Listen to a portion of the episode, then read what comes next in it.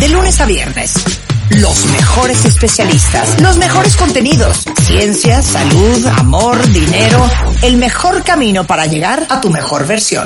Escucha el podcast en martadebaile.com. 11.35 de la mañana en W Radio y hoy es puro día de aprendizaje. ¿eh? Estamos con el padre Raúl Martínez eh, Arriortúa, es sociólogo, maestro pastoral por la Universidad Lumen Gentium, presidente del Secretariado Social Mexicano, párroco en la parroquia de San Rafael Tlalmanalco y con quien aprendemos de la misa católica. Y la última vez que estuvo aquí el padre, salieron una cantidad de dudas en Twitter que nos daba una risa. De, de repente, lo poco que sabemos de la misa católica, la conducta, el diezmo, la comulgada, y todo esto salió porque una cuenta bien te dijo, oye, estoy divorciada y vivo en concubinato, ¿puedo comulgar? Por esa pregunta dijimos, hay que hacer parte 2 con el padre Raúl. Entonces, empecemos, padre Raúl, y gracias por estar aquí, con las reglas de comportamiento en la misa. Según el Papa Francisco, ¿eh? Eso. Creo que es muy importante eh, contextualizar el mundo en el que hoy nos encontramos inmersos y donde debemos de tener una mentalidad plural, donde la gente tiene diferentes formas de pensar, diferentes formas de actuar y sobre todo pensar que hoy hay una diversidad y una oferta religiosa. Es decir, hay muchas religiones, hay muchas opciones de vida y creo que la gente tiene la libertad de escoger la religión que mayor sentido le dé a su vida. Porque lo más importante en este tiempo, lo que significa religión, está religado a algo trascendente. Lo triste sería que alguna persona no tuviera una religión. Eso sí sería un peligro para este tiempo. Y en el caso nuestro, los que hemos asumido la religión católica, pues bueno, yo creo que como cualquier situación, cuando te presentas a un espacio donde vas a convivir con otras y con otros, pues siempre creo que hay unas normas de urbanidad, hay unas reglas de respeto. Claro. Por ejemplo, vas al teatro, vas al cine, vas a un restaurante, y bueno, y vas a misa. ¿Me explico? Claro. Entonces, Ahora, número uno, dice aquí el silencio. Por supuesto, creo que en primer lugar entramos a un lugar de respeto, un lugar dedicado y consagrado a Dios. Como tal, tenemos que guardar silencio, ¿verdad? No vas a entrar con tu celular hablando por teléfono, hablando, vas a entrar a un espacio. Hay una frase que decía el profeta Isaías, vas a entrar a un lugar sagrado, quítate las sandalias y con mucho respeto entra porque vas a entrar a un lugar sagrado. Entonces creo que lo que nos hace falta en este tiempo en el mundo contemporáneo es saber distinguir los espacios donde vamos a estar. Entonces tú mismo, hasta psicológicamente, tienes que empezar a prepararte a ese espacio que vas a entrar. Entonces, el silencio es algo fundamental, Nada de celulares. por supuesto. Mira, yo creo que es como todo, ¿no? Es decir, tenemos ahí, hay que, o sea, tener celular significa saberlo usar. Por ahí tiene modo avión, deberíamos de ponerle ahí modo misa, ¿no? O modo, este, convivencia con familia, o modo, eh, no sé, es decir, pero el modo avión creo que vale la pena o silenciar el teléfono y de veras dedicarle a ese tiempo porque además psicológicamente te sana. Es decir, un poquito el desintoxicarnos de los WhatsApp, del celular, oye, te sana, te sana a todo dar. ¿Me explico? O sea, si ya ni en la misa puedes dejar el celular, usted está enfermo. ok, Te, te ganaron las redes sociales y este tiempo contemporáneo. ok. ¿Por qué todo el mundo cuando entra a la iglesia, padre, ya entra con una cara larga, todo el mundo se pone muy serio, todo el mundo se pone súper formal, con el ceño fruncido?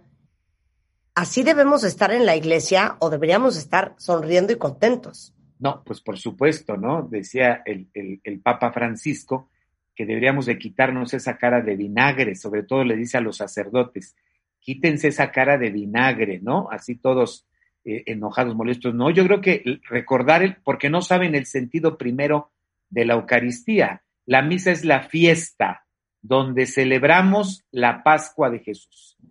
Entonces tenemos que entrar con mucha alegría, pero vuelvo a lo que habíamos tocado la vez pasada.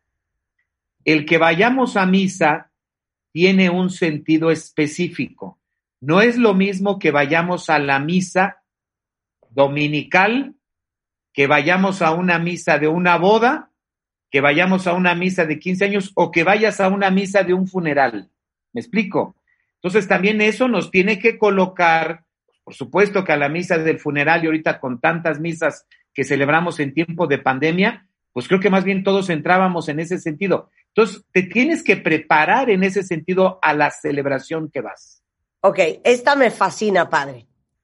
Nada de cotilleo. es decir, la gente tiene que estar consciente a lo que está yendo, ¿no? O sea, nada de, ¿qué onda, hija? ¿Cómo estás? Nada de chisme. Año no te veo. Oye, ¿qué pasó? Que Rebeca ya se divorció. Eso en la iglesia no. O criticar el vestido o el pantalón de la que está en la otra banca. O sí, padre. No, yo creo que, bueno, lo que pasa es que a lo mejor lo que ha pasado es que a veces hay personas que no se encuentran durante toda la semana y ese es un lugar propicio. Y además te voy a decir algo, yo creo que eh, hoy la gente tiene mucha necesidad de ser escuchada, tiene mucha necesidad de hablar, tiene mucha necesidad, porque ciertamente hoy estamos comunicados como nunca en la historia por medio de las redes sociales, pero hemos perdido la comunicación interpersonal. Entonces creo que la gente aprovecha todos los espacios que tiene para ese momento. Yo creo que la invitación sería, vamos a ir a otro momento de tu vida, prepárate psicológica, espiritualmente, vas a concentrarte para hacer una introspección de tu vida personal, vas a hacer un autovalor de tu vida, vas a reflexionar cómo estás, cómo has vivido tu comportamiento, cómo son tus emociones, tus pensamientos, tus egoísmos. Y bueno, yo te invito que cada vez que vayas a la iglesia, vayas con ese espíritu de renovar y de ser cada vez perfectos. Y creo que ese espacio nos lo ofrece la iglesia y la misa de salir renovados. Y entonces, pues la invitación es a que la gente se prepare psicológica y espiritualmente al lugar y al momento al que va. Ok. Ya me voy a poner más dura, padre. ¿Para qué sirve comulgar? ¿Y qué necesito para comulgar? Y le tengo que hacer una confesión. Nunca he comulgado. ¿Pero no me dijiste que hiciste tu primera comunión? Ajá, pero nada más esa vez, ya no he vuelto a Entonces no me digas nunca he comulgado. Entonces no me digas nunca he comulgado. Pero eso fue hace 43 años. Pero, no me digas nunca he comulgado. Más bien di, no he sido responsable en mantener mi comunión. ¿Sí me explico? Ok. Yo me uno, me uno a Marta. Es decir, eh, eh, yo creo, bueno, mira, una vez a mí alguien me, me comentó, me hizo un comentario muy a todo dar. Y recuerdo que me lo dijo una señora que estábamos en el catecismo. Sí. Créeme que a veces de la gente sencilla aprendemos sabiduría para la vida, ¿eh? Claro, claro. No necesitamos gente sabia, intelectual, académica para tener tanto conocimiento. ¿Qué le dijo? Le dice un niño a la señora. ¿por qué necesito comulgar? Y le dice, es muy simple. Mira, dice, tú puedes vivir todos los días comiendo tortilla, comiendo frijoles, ¿verdad? Y un vaso de agua. Puedes vivir, pero tu cuerpo no se va a nutrir bien.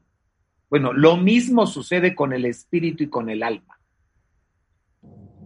En cambio, cuando a tu cuerpo tú le pones un vasito de leche, carne, proteína, ¿verdad? Le pones verdura, pues tu organismo y tu cuerpo está mucho mejor.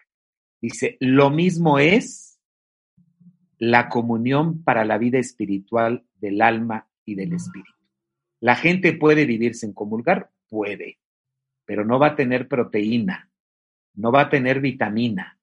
Y esa es la parte espiritual que nutre la Eucaristía. Ay, qué bonito lo dijo, padre. Pero además, además, la comunión tiene un sentido comunitario de responsabilidad, es decir, es la construcción de la comunidad. Es decir, los que vamos y comulgamos, estamos construyendo este proceso de comunidad, de comunión. Y creo que hoy lo que urge es la construcción del tejido social. Estamos viviendo sociedades fragmentadas, divididas, sin valor.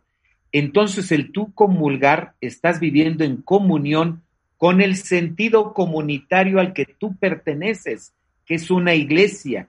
Y entonces la comunión es en el que tú le das ese sentido trascendente de aceptar el proyecto de Jesús, de vivir su propuesta de Jesús, y entonces construimos y generamos comunidad.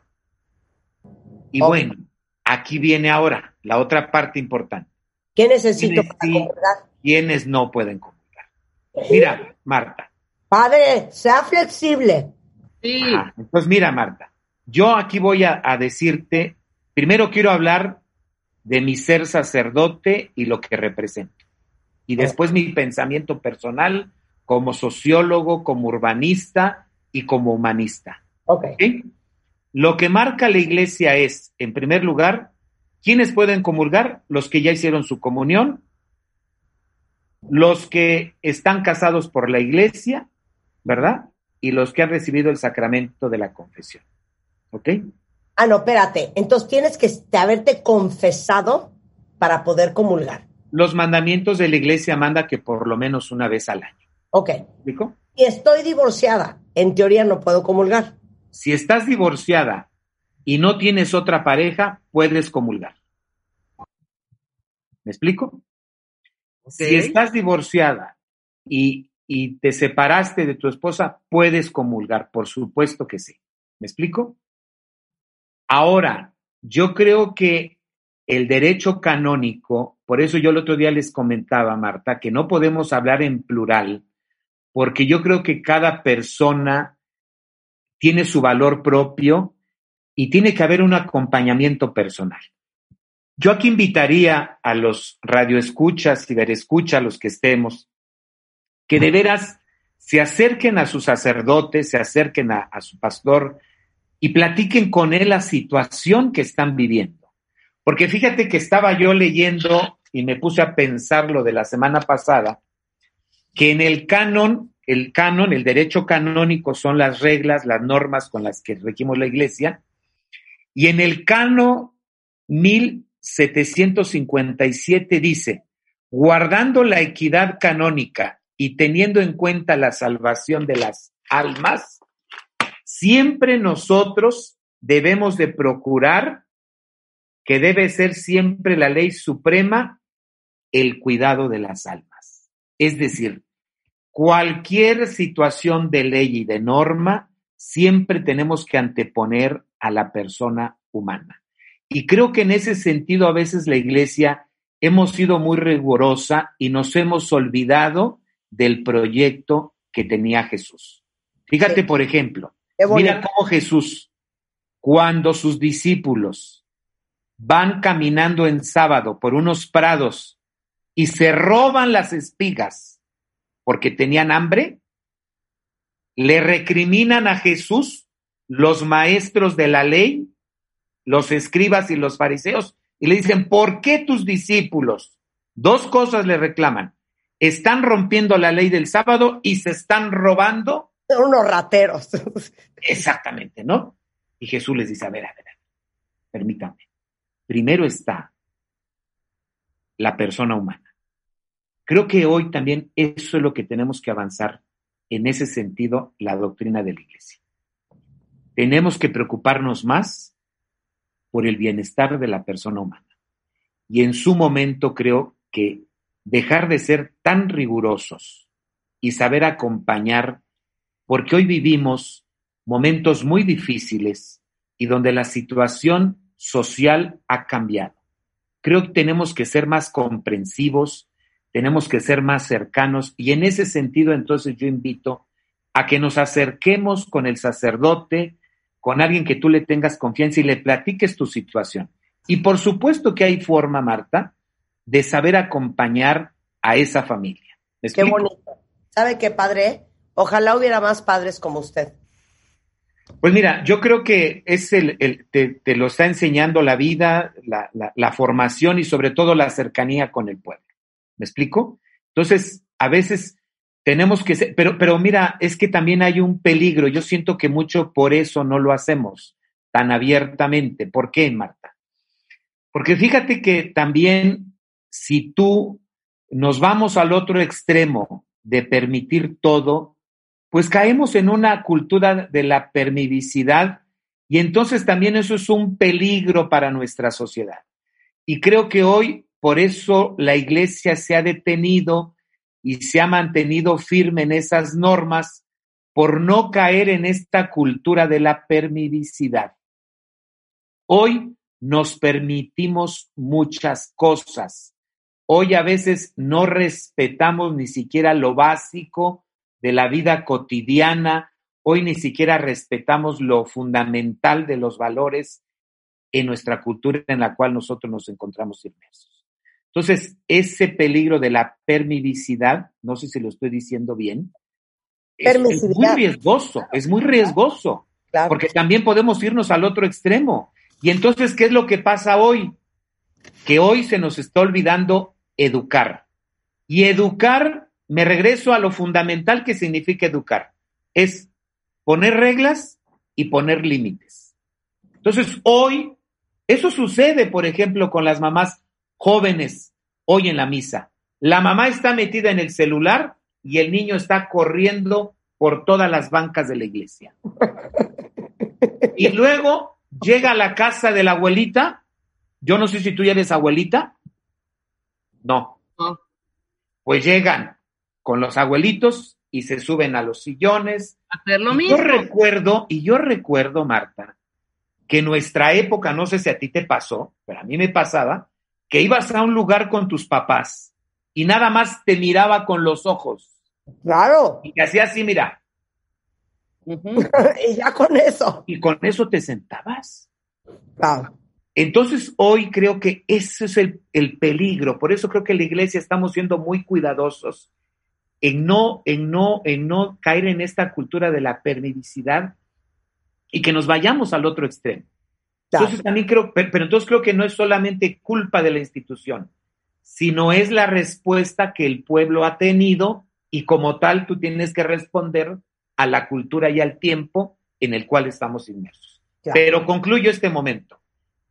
Creo que la iglesia también es madre y maestra y formadora. En ese sentido, nosotros tenemos que apoyar a la educación de las niñas, de los niños, de los jóvenes. Y entonces está bien que de vez en cuando, pues entremos a un espacio donde hay límites, hay reglas y hay normas, porque por salud mental y psicológicamente te favorece.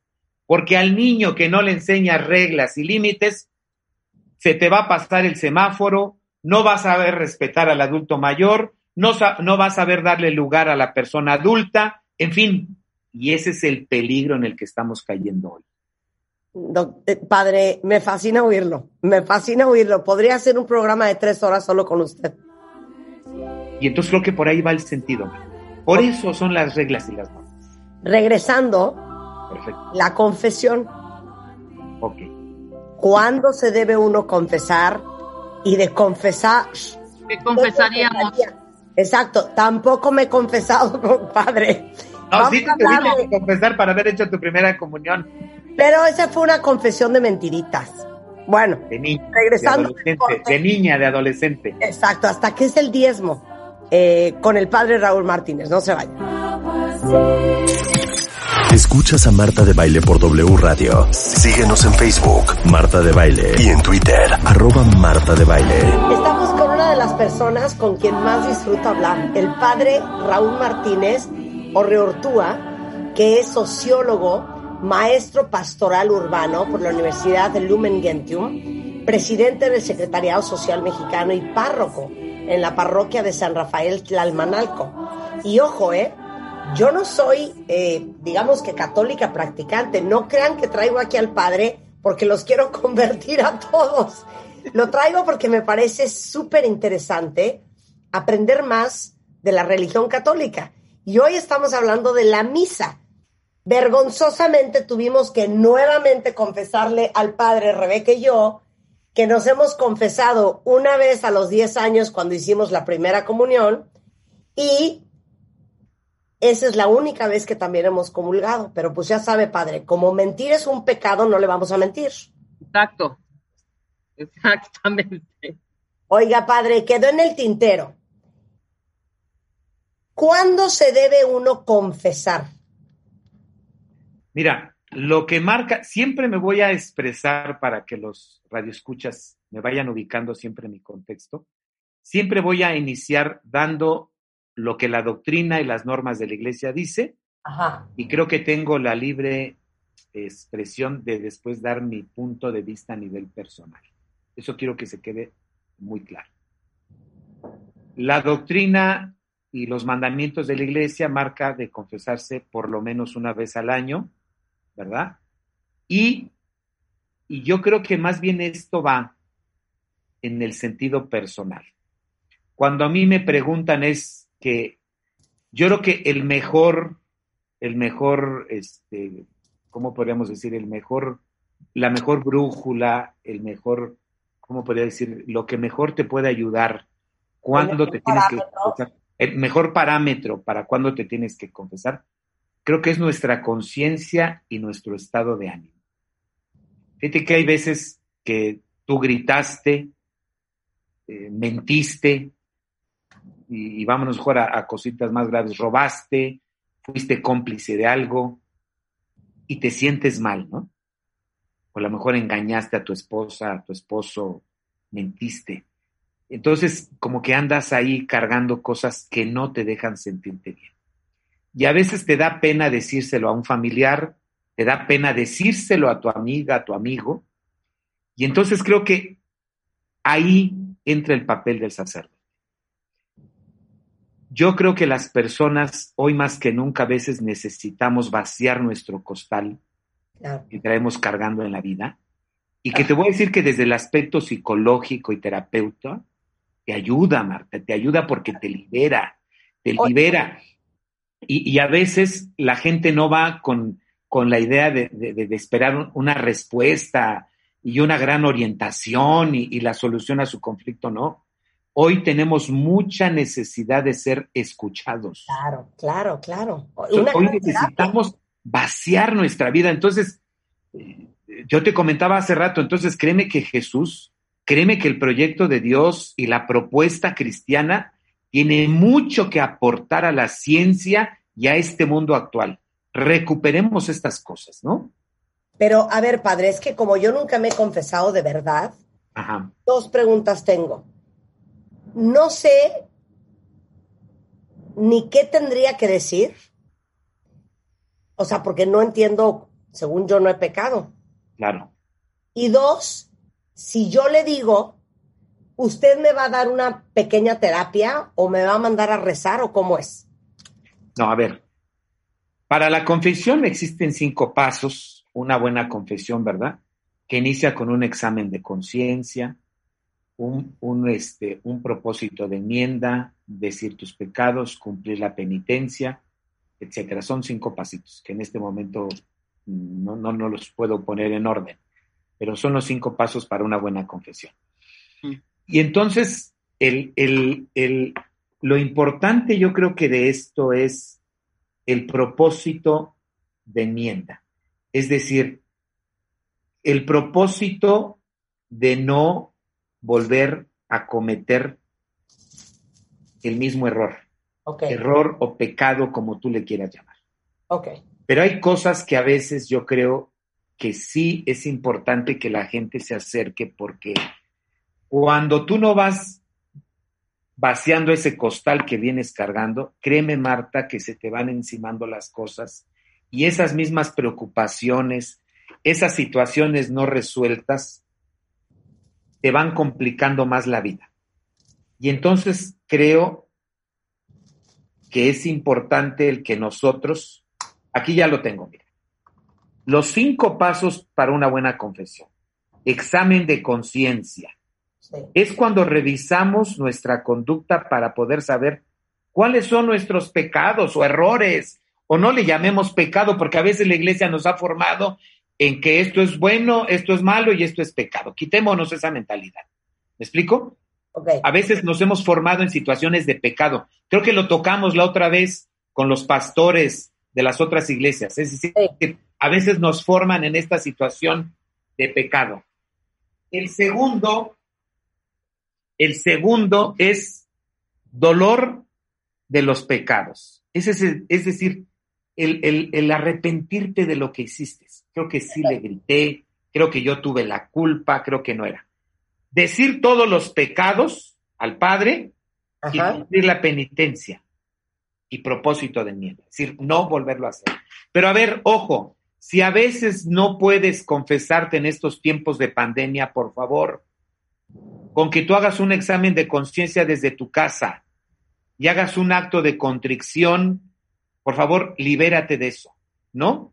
Ponte a los pies de tu cama, ponte de rodillas y pídele perdón a Dios. Dile, Señor, perdóname de esto que estoy viviendo.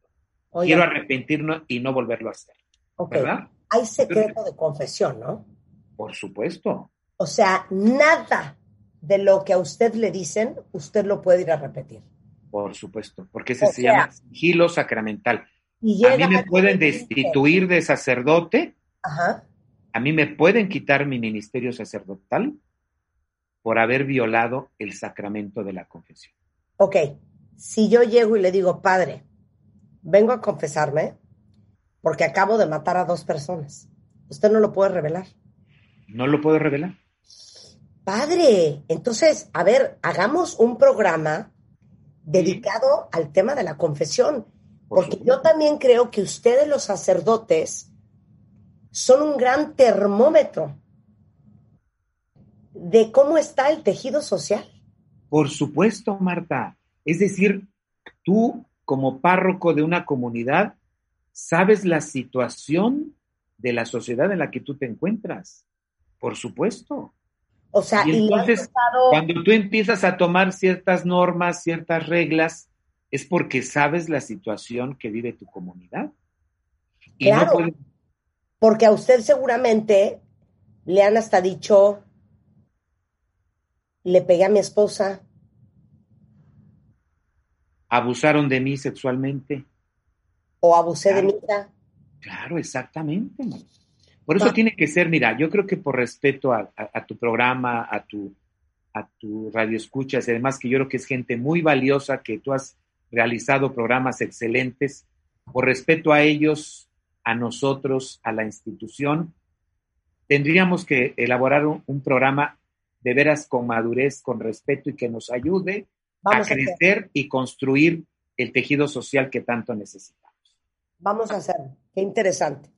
La invitación sería en que la confesión, si lo quieren ver para los no creyentes o creyentes, es un espacio como ir a ver a un terapeuta en el que tú te desahogas psicológica, humanamente, pero también no nos olvidemos que la gracia de Dios actúa.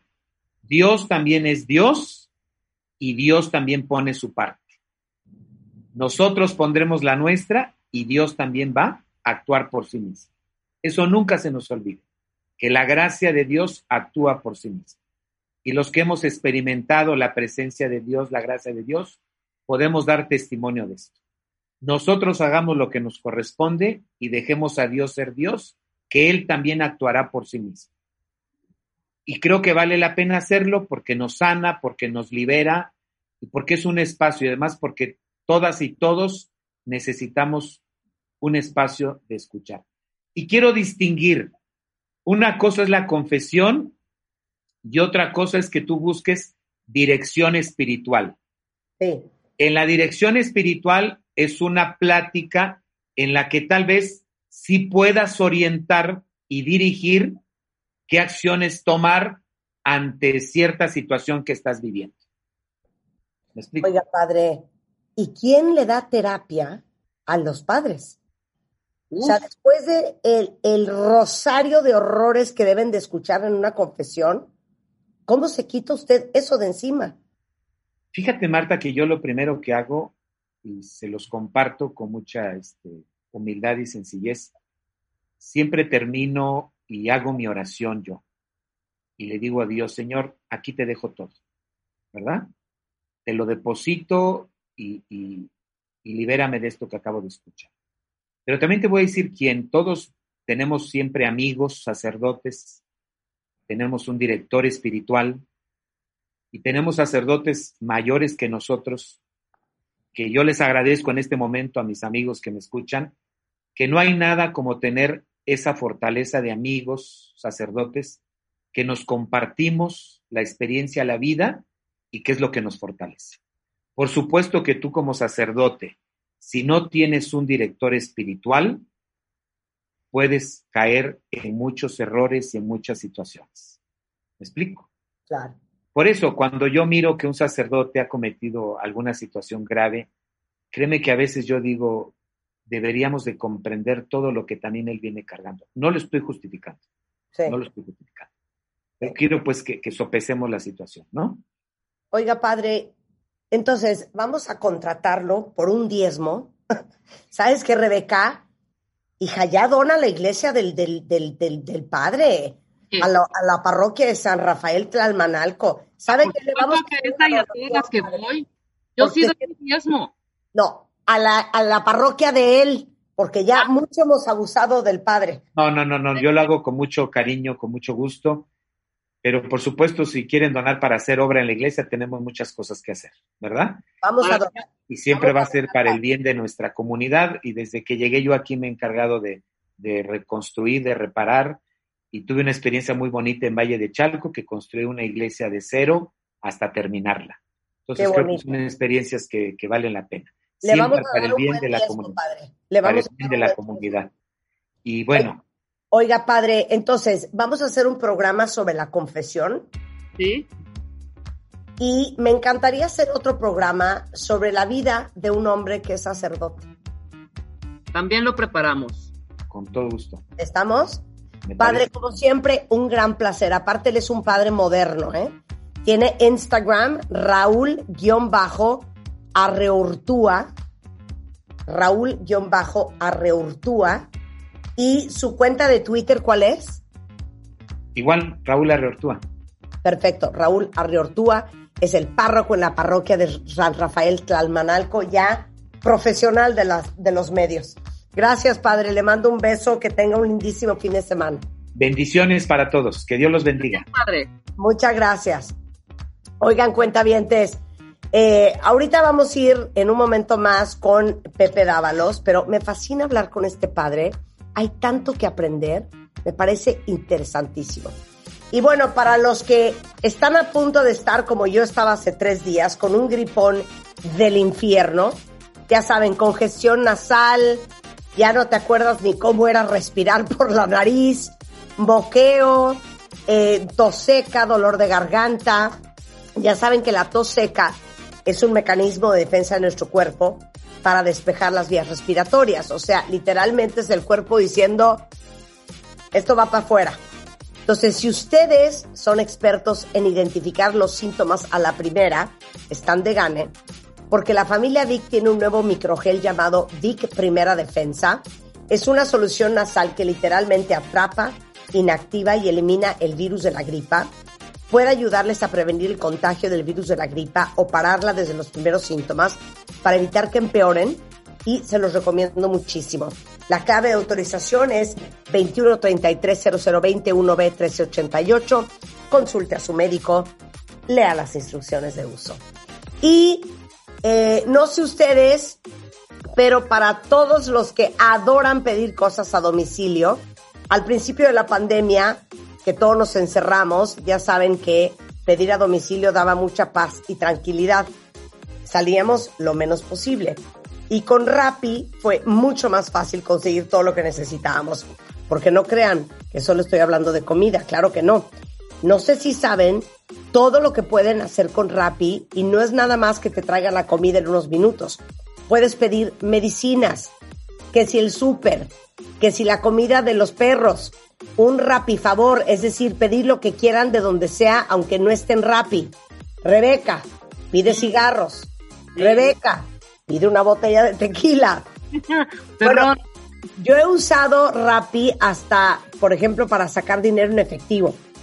Es súper fácil, súper confiable y como en Rappi nos quieren mucho, quieren darnos alegrías. Entonces les traigo un código de descuento para el cuentaviente consentido. Apúntenlo en este momento. Entonces, cuando pidan en Rappi su pedido, usan el código Marta con H 100. Marta 100 y les van a descontar 100 pesos de su cuenta con una compra mínima de 200 pesos. Entonces, aprovechen el código y cuéntenme qué pidieron. El código es Marta con H 100 para que les den un descuento de 100 pesos en una compra mínima de 200. ¿Qué tal la felicidad? Una pausa y regresando, cinco. Vamos a hablar de cinco joyas conocidas como las más famosas de la historia. Al regresar con Pepe Dávalos, nuestro gemólogo de cabecera.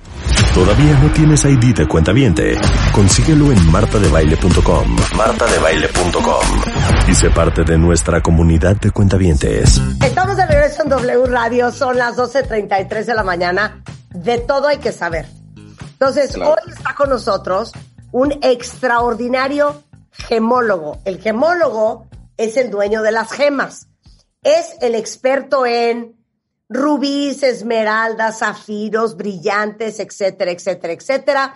Y Pepe Dávalos es gemólogo, pionero en México por el Gemological Institute of America en Vicenza, Italia, fundador de JD Joyeros. Eh, aparte tiene eh, un, eh, una página increíble que es jdjoyeros.com y mianillo.com, ¿no? Así es, así es también mi anillo.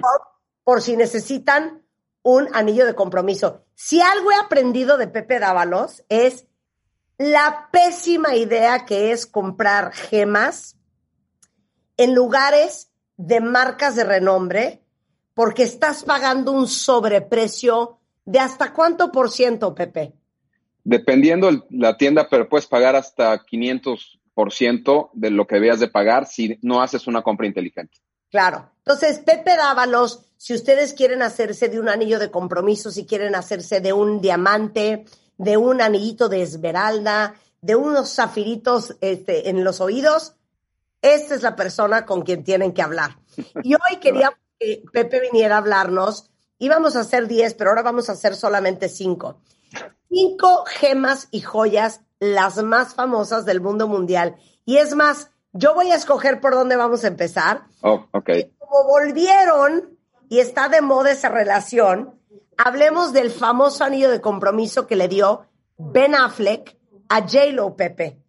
Exactamente, sí. Yo creo que ha sido uno de los anillos más virales, más famosos, si lo podemos este, decir de alguna manera, y uno de los muchos que J-Lo ha, reci- ha recibido en su, en su, en su vida este, personal.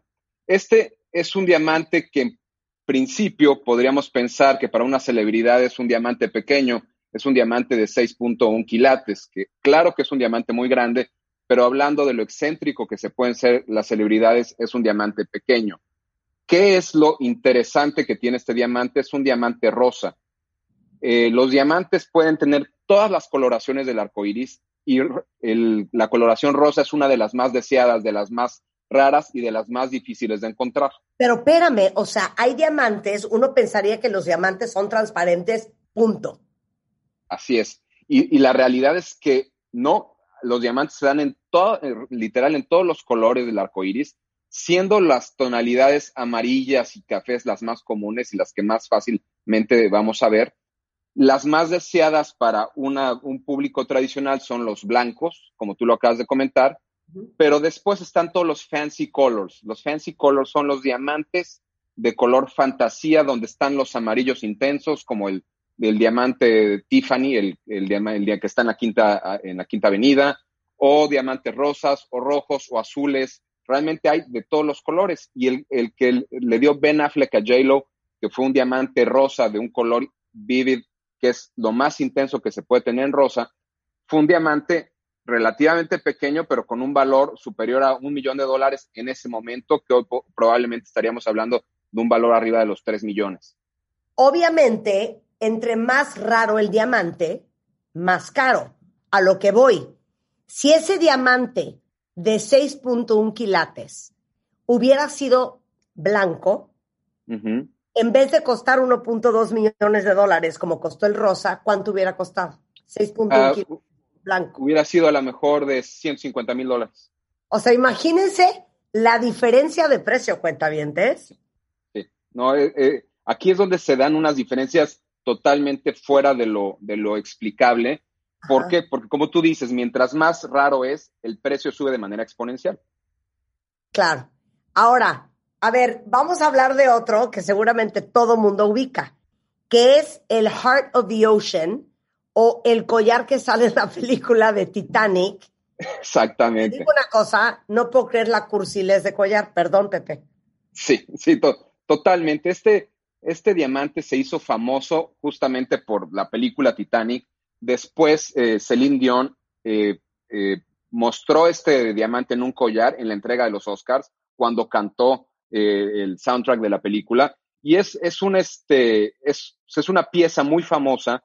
Estás hablando de, de, un zafiro de 170 quilates. O sea, es un, es un tamaño enorme, muy difícil de, de usar. Y este, y una, una gema como zafiro, encontrarla en un tamaño tan grande es algo muy complicado. Oye, algo interesante. Hay gemas que son naturalmente más grandes y gemas que son muy difíciles encontrar en tamaño grande. Dame la diferencia. Sí, exactamente. Por poner un ejemplo, es entre comillas es muy fácil encontrar una esmeralda grande. Las esmeraldas, que, es un berilo de color verde, y por eso se le da el nombre de esmeralda, se pueden encontrar en arriba de 10 quilates con mucha facilidad. O sea, entre, entre comillas, yo encuentro esmeraldas grandes de manera fácil. Un rubí grande es muy difícil, por poner un ejemplo. De hecho, hay una anécdota muy interesante. Las joyas de la corona real que están en la Torre de Londres, la, la corona de la reina que está adornada con gemas rojas, ¿Sí? durante muchos años se pensó que eran rubíes y la realidad es que hasta que tuvieron este, el conocimiento real de la gemología, vieron que son espinelos, que es, otra gema muy bonita, pero no son rubíes porque rubíes de ese tamaño son muy difíciles de encontrar. Ah, ok, qué interesante. Entonces, esmeraldas puedes encontrar enormes, rubíes va a ser muy difícil, zafiros brillantes. Zafiros están Zafiro está un poquito a la mitad de, las dos. Sí se encuentran zafiros grandes. Encontrar zafiros de colores intensos y bonitos colores en, gemas en bruto grandes es muy difícil, pero el zafiro se puede encontrar de, tamaños grandes. Por poner un ejemplo, está el anillo de, la princesa Diana, que fue un anillo también muy famoso, que le dio la vuelta al mundo y que inclusive en algún momento puso de moda el, el zafiro azul. Y, es, un, es un zafiro que pesaba 20, ahorita te voy a decir el, peso exacto, 20, quilates, 22 quilates, que es un zafiro grande para lo que normalmente se encuentra. 18 quilates el peso del zafiro de la princesa Diana. Ahora, perdón, es que ya sabes que yo puedo hablar contigo horas. Cuando dices quilates, es porque lo pesas en una báscula y eso pesa. ¿Cómo? Exactamente. Eh, recordemos cómo es. Ahí te va. Recordemos que el quilate es una medida métrico decimal para que lo entendamos muy fácil. Un gramo, tú lo divides en cinco, la quinta parte es un quilate. Ah. Sí, claro. Entonces, entonces, un diamante de 5 quilates pesa un gramo. Exacto. Oye, que una, una joya de un gramo, pues es, es un chorro. Pues es una O sea, joyota. eh, sí, sí, exactamente. Y pensarías tú que pues, no pesa nada, porque pues, un gramo no, no deja de ser una medida de peso pequeña, ¿no? Claro, Qué claro. interesante. Entonces, un quilate es un gramo dividido en cinco, la quinta parte es un quilate. O sea que si traes un anillo de 10 quilates, traes dos gramos en el dedo. Así es, así es. Ay, amo hablar contigo, Pepe, te extraño. A ver, La verdad que una pregunta. Quiero hacerle de este que es para mí, también se hizo muy viral. Y cuando vi el precio, yo dije, oh my God, Belinda, ¿qué onda con ese precio que le dio Nodal? O sea, sí, sí. de 3 millones de dólares, Ok, le- les, les doy mi punto de vista. Obviamente hay muchos Obvio, tú datos. eres gemólogo, seguramente tienes una opinión. Ahora, Claro, antes de que digas nada, quiero decir una cosa. claro. Muy bonito gusto de Cristian Nodal, porque ya sabes cuál es mi corte Sí. favorito. Mi corte favorito es el corte Esmeralda, que es el que le dio Cristian Nodal a la Belinda. Total, totalmente de acuerdo. Sí, A ver, eh, tu opinión, 12 quilates por 3 millones de dólares. Ok, coincido. El corte esmeralda es un corte muy elegante, muy bonito. Este, no se dice de qué calidad es el diamante, pero es un diamante blanco. Entonces, siendo un diamante blanco, solo puedes subir hasta X en calidad, no hay más, ¿no? Siendo eh, yo analizando un diamante con esas características, el precio que está publicado y que está eh, rondando en redes sociales no debería ser real Claro. A menos de que se hubiera comprado con un sobreprecio enorme, lo cual cada quien puede comprar donde quiera, pero yo pensaría que estaríamos hablando de la tercera parte de lo que se ha anunciado, que sería realmente el valor comercial de un, de un diamante como es, O sea, ¿cuánto? sobre uno.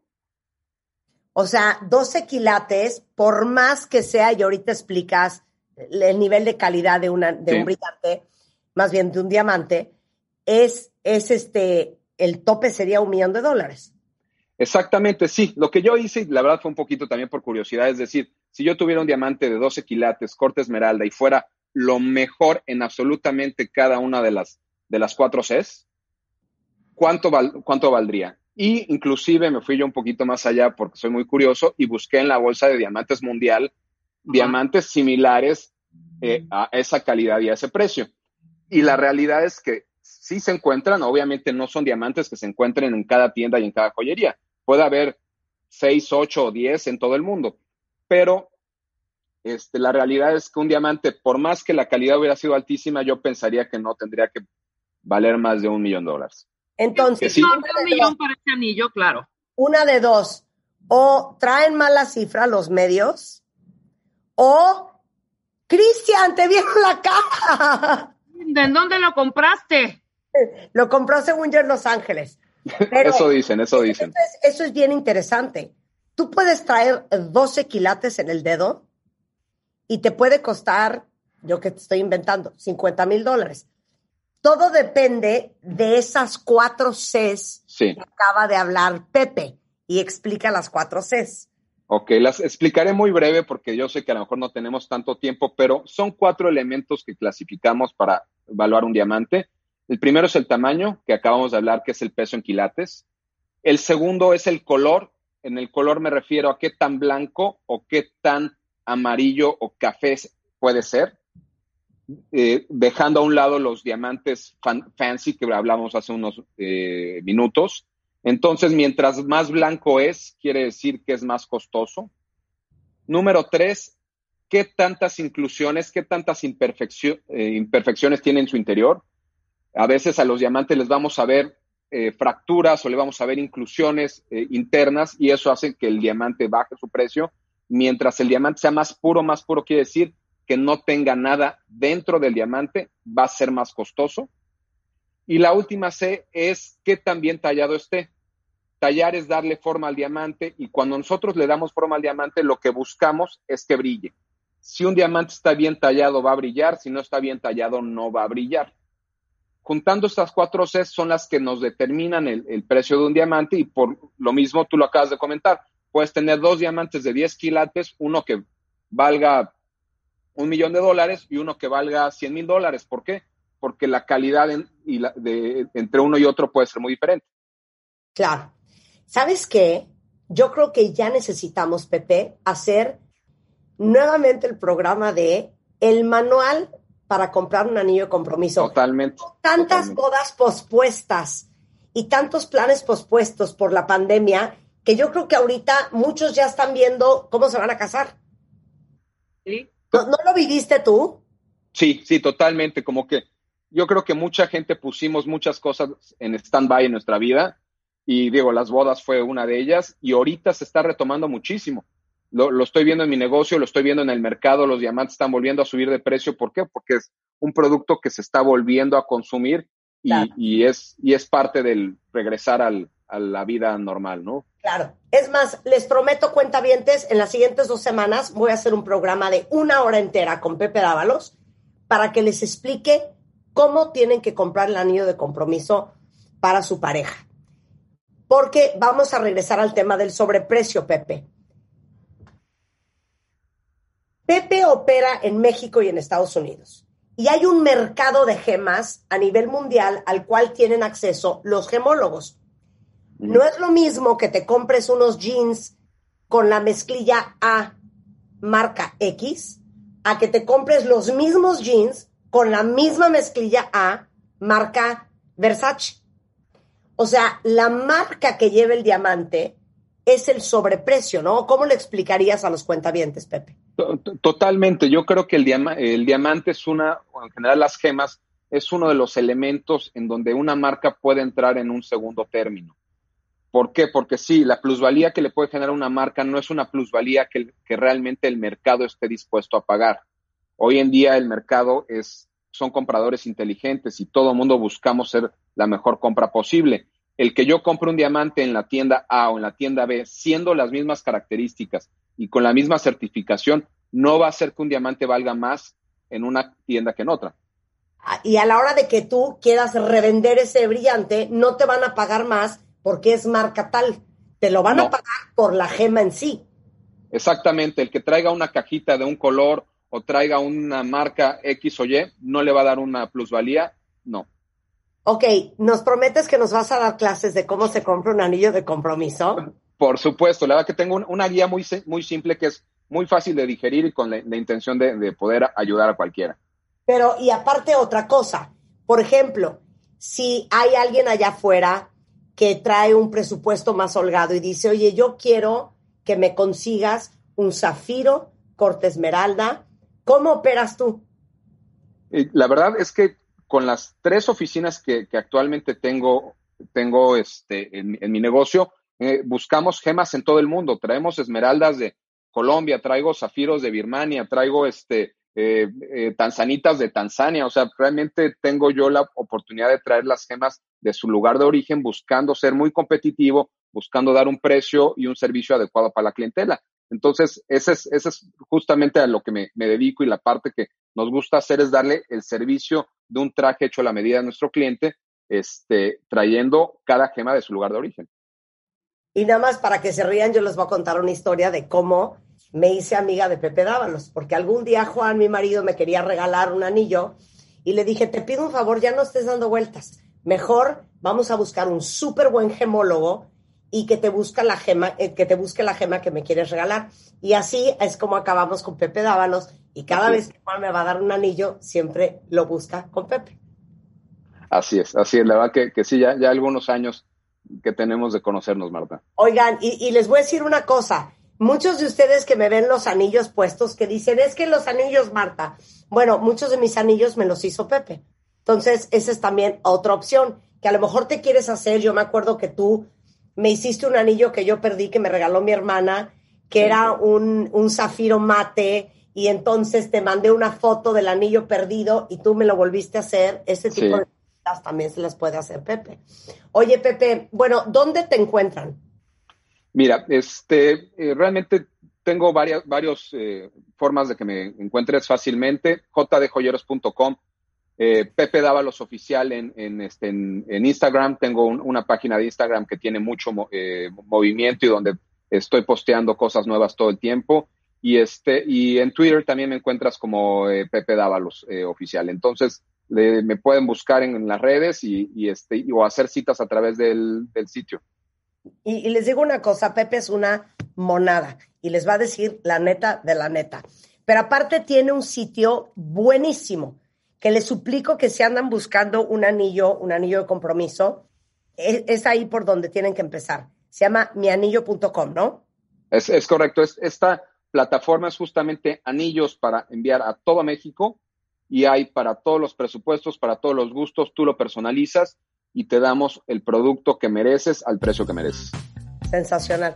Pepe, como siempre es un placer que estés con nosotros. Entonces, en un par de semanas hacemos manual para comprar un anillo de compromiso como Dios manda. Encantado, encantado. En dos semanas nos vemos. Maravilloso. Ok, con esto nos vamos, cuentavientes. Tengan un lindísimo fin de semana. Nos vemos el lunes en punto de, de las 10 y hasta la próxima. Adiós. Desde México hasta Argentina, desde España hasta Colombia, desde Los Ángeles hasta Nueva York, los mejores especialistas de todo el mundo para hacerte la vida más fácil. No te pierdas los mejores contenidos en nuestro podcast en martadebaile.com.